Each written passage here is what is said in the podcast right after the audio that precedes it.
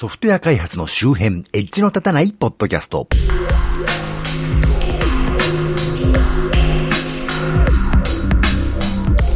コンピューターで楽しいことをしたい人、そして、えー、私の住んでる長野県千曲市というところ、あらゆる人が通過していくなかなか静かで よろしい土地なんですけれども、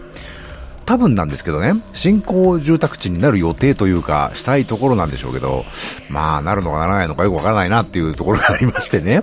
あの、ワタハンスーパーセンターなんつうですね、地元では有名なブランドの、いわゆる DIY なホームセンターとスーパーマーケットが合体したようなお店がありましてね、あとはドラッグストアとか、あの、まあ、ってもね、まあ、ポツポツという感じのお店がありまして、いまいちにやかという感じはしないんですけどね、そこにドライブスルーのスターバックスができましてね、あの、かつてもう15年ぐらい経ちますかね、あの、長野県の長野市、長野駅の近くに、地方としては大変珍しいことに15年前ですからね、スターバックスができまして、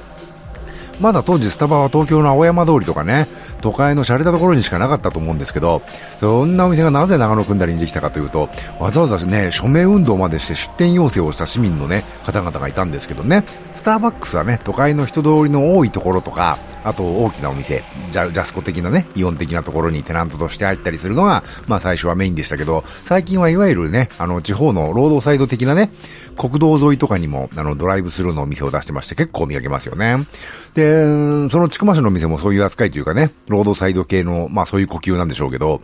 なんていうかそのぶっちゃけその、ロードサイドのロードがですね、あんまり広くなくて、あの、で、ワタハンスーパーセンターってのね、ワタハンってのはその長野県北部北新地方では昔から有名でして、えー、そこそこブランド力のあるもんだから、僕はまあ結構お客さん入るんですよ。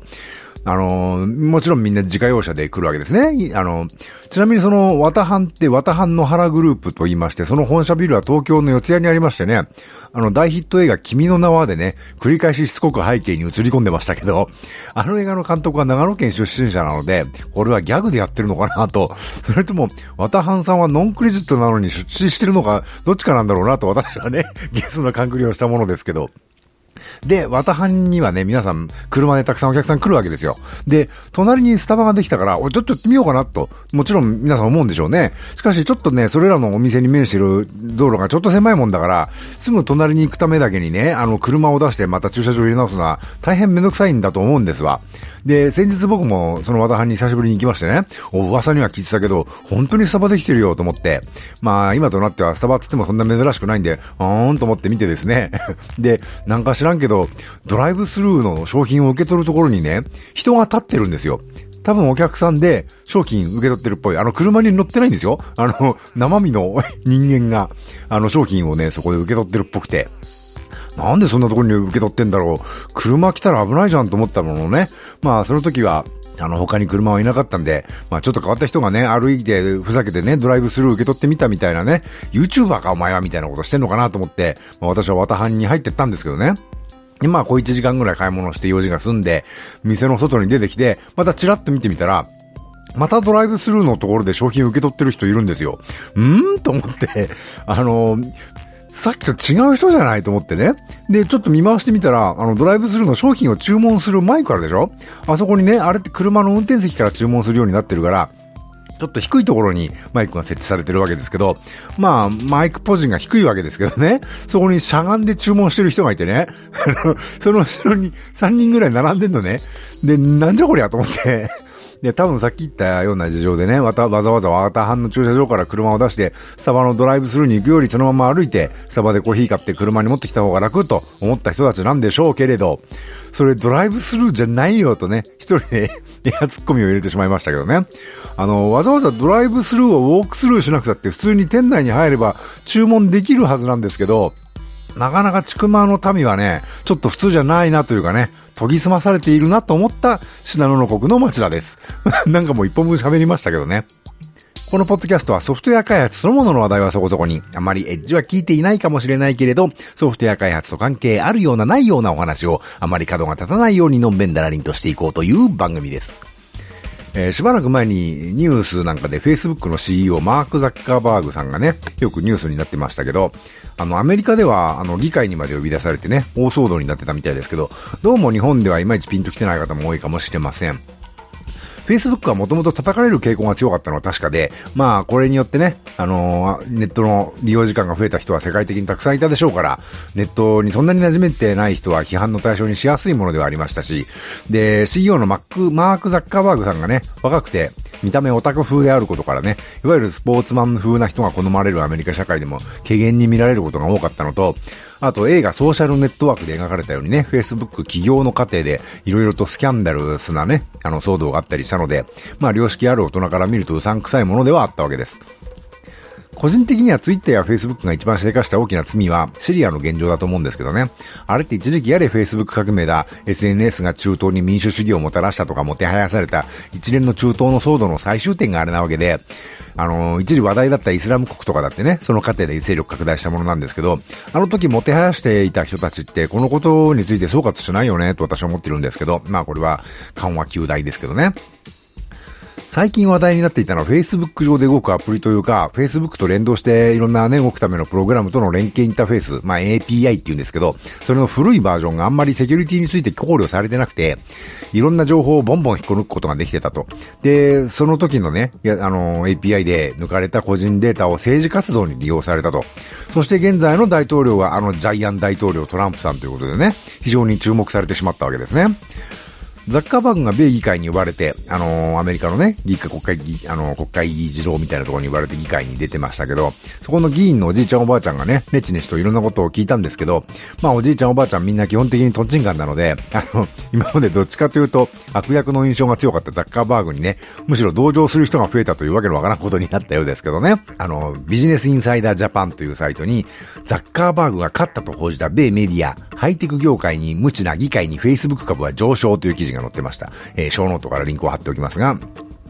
これに便乗してというか、まあ多分それまでいろんな意味で SNS を苦々しく思ってたんじゃないかと思われるシリコンバレーの有名人たちが Facebook を辞める宣言をしたり、公然と Facebook を批判したりし始めたわけですね。えー、これはギズモードジャパンに載ってましたが、スティーブ・ウォズニアックも Facebook 利用をやめる。ティム・クックは Facebook の存在意義すら否定という記事が載ってました。これもリンク貼っておきますよ。あの、アップルの共同創業者のオズニアックおじさん。あの人は割と流行りごとに左右されるおじさんなので、まあ、置いといて。あの、ティム・クックさんは SNS とかね、お嫌いそうですよね。なんか潔癖主義っぽい感じしますよね。偏見ですけどね。で、まあ、それでも一旦は収束すると思われたものの、今度はアップルやサムソンといったね、スマホの端末メーカーに API 改定後も特別な便宜を図って個人情報を提供していたんではないかというね、疑惑が報じられます。これ IT メディアニュースにリンク貼っておきますけど、Facebook、Apple や Samsung にユーザー情報への無断アクセスを許可しているとの報道に反論という記事がありました。えー、まあさすがにこれにはね、Facebook は反論するんですけど、さらにその後、えー、日産などの一部企業にやっぱり特別に個人情報へのアクセスを許可していたということが報道されまして、これは事実と認めることになります。これも IT メディアニュースにリンク貼っておきますけど、Facebook2014 年の個人情報収集制限後も、日産など一部を特別扱いの報道にツイートで釈明と。なぜかツイッターで釈明したんですね。で、以前は確かに個人情報アクセスし放題の API があって、それは問題だから今はもうやってないと。で、以前に悪用されたのはその頃に取得されたデータを使われてて、使わないでくれって開発者には呼びかけたのに、目的外使用をしやがった奴がいたので、あいつらが契約違反だってのが当初のね、Facebook の言い分だったわけですが、一部とはいえ第三者企業にやっぱり個人情報をね、あの、詳細なやつを提供していたということが分かってしまいまして、まあ、Facebook さん大変に苦しい状況と言えますよね。まあ、はっきり言って Facebook は、セキュリティ管理とかね、システムの堅牢性とか安定性とかがね、基本的に、あのー、ちょっと怪しい会社でして まあ、今日に始まったことじゃないと私は思うんですけどね。もう私なんか以前 Facebook のシステムのバグと思われる現象で、なんかニッチもサッチも操作できない状態が1ヶ月以上続いて、結局そのアカウント治らないから捨ててね、アカウント取り直したことありますからね。もう何年か前ですけど。何せ会員数が膨大なんで、一人一人の情報を渡したことなくてもね、全体からとて、あのー、すると、全体をまとめちゃうととてつもない意味を持つデータになってしまうんですね。特に、あの、最初の政治利用については、大衆心理の世論誘導に使われた可能性が高いと言われてるわけですからね。で、えー、まあ、それと関係するのかしないのか、アップルの iOS の次期バージョンでは、あのー、スマホの利用時間を制限する機能がつくんですね。あの、スクリーンタイムという像で、いわゆるスマホ中毒を緩和させるために、アプリごとに1日に何時間以上使ってるかレポートしたりね、ある程度以上になったら使えなくしたりする機能がつくようです。これは Facebook をそんな使うなっていうことなんじゃないかと思うんですね。IT メディア、モバイルに、えー、リンク貼っておきますけど、iOS12 で変わること、iOS と MacOS との関係は、WWDC2018 現地レポートというところに、えー、その紹介が、えー、スクリーンタイムタイムか、の紹介がありましたね。私は Android の情報はあんまりチェックしてないんですけど、Android にも同様の機能がつくみたいな話もあるみたいですね。ちょっとその辺よくわかってませんけどね、分かってないなら言うなって話ですけど。MacOS も Twitter と Facebook のね、あの iOS だけじゃなくて MacOS も Twitter と Facebook の通知を OS の通知エリアに表示させる機能はなくなるようです。これは気になる気になるというサイトに載ってましたけど、MacOS10.14 モジャベでは、あの Facebook と Twitter との連携を終了へという記事が載ってました。そしてこれはその流れではちょっと違くて、あの Facebook 上のニュースフィードで企業が発信する情報がね、流れる頻度が減らされてしまったからなんですけど、いわゆる広告屋さん、広告パブリッシャーの Facebook 離れも始まってるみたいで、これは DigiDay 日本版というサイトに載ってましたけど、Facebook の動画投稿をやめたウェザーチャンネルの考え、楽しい冒険だったがビジネスではないというね、あのー、割と手厳しい見出しの記事が載ってました。これも面白かったんで、えー、読んでみてはいかがでしょうか。リンク貼っておきますよ。これはもう総じて世の中 SNS が中心的だった2010年代の終わりが進行しているということなんだろうと、私なんか思うわけですね。SNS が悪いものだったというつもりはさすがにそこまではないんですけど、何がいいとか悪いとかっていうのはね、後に歴史家が評論することなんで私なんぞがいいとか悪いとか言えるようなことではないんですけど、その昔インターネットは性善説で成り立ってると言われてましたね。昔は利用者が少なくて、それほど悪さはしないだろうと。人間ってそんなに悪い人ばっかじゃないしっていうのは前提でね、セキュリティとかを強化する、なあの、あんまり考えるより新しい技術や活用方法の模索を優先して行われていたわけです。もちろん、それがだんだんね、そうでもなくなってきたので、やはり情報セキュリティだなだと言われるようになったわけですが、Facebook や Twitter が始まった頃もみんな思いのほか悪口を言い合ったりね、あの相手を傷つけるようなことはしないなと。えー、これはもう面白い場所ができたから、みんなで面白くしていこうという気持ちの方が強く働いてるからじゃないかなっていう感じでね、そういう感じで最初 SNS って盛り上がってきたんですけど、まあ私は少なくとも日本でそれが完全に崩壊したのはあの東日本震災のあったあの日だと思っているんですけれどもね。海外ではどうなのかっていうのは私はよく知りませんが、少なくともこの辺の一連の Facebook 事件で、まあ完全にインターネットは性善説で成り立っているという時代は終焉したんだなと考え深く思いましたけどね。もちろん時代の終わりというのは新しい時代の始まりですので、あのー、私なんではね、同じものが順調に成熟している時をか、前例に習わず物事が終わったり始まったりするようなね、変化のある時の方が好きなんですけどね。というわけでまあ、インターネットの性善説の終わりと、えー、ポスト SNS 時代の始まりという、えー、節目に来たなというふうに思っています。というわけで、この番組は Twitter アカウント及び Facebook ページと Google プラスページがありまして、この番組で取り上げるかもしれない、ネットで見かけた気になるニュースのクリップを流したりしています。もし気が向いたらフォローなんぞをしていただけると、大体どんな話題をしようとしているのかななんて分かってよりお楽しみいただけるかもしれません。またこの番組と同じ内容のものを YouTube にも上げてます。もしポッドキャストはあんまり聞く習慣ないんだよねという方はそちらもお試しください。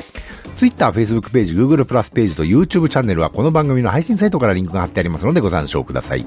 できればスマートフォンのポッドキャスト機能やポッドキャストアプリにご登録いただくと、更新があることに通知されたりダウンロードされたりするようになるのでお勧めいたしますよ。もし気が向いたら iTunes にレビューを投稿していただけるととても嬉しいです。というところで、今回はここまで。ではまた。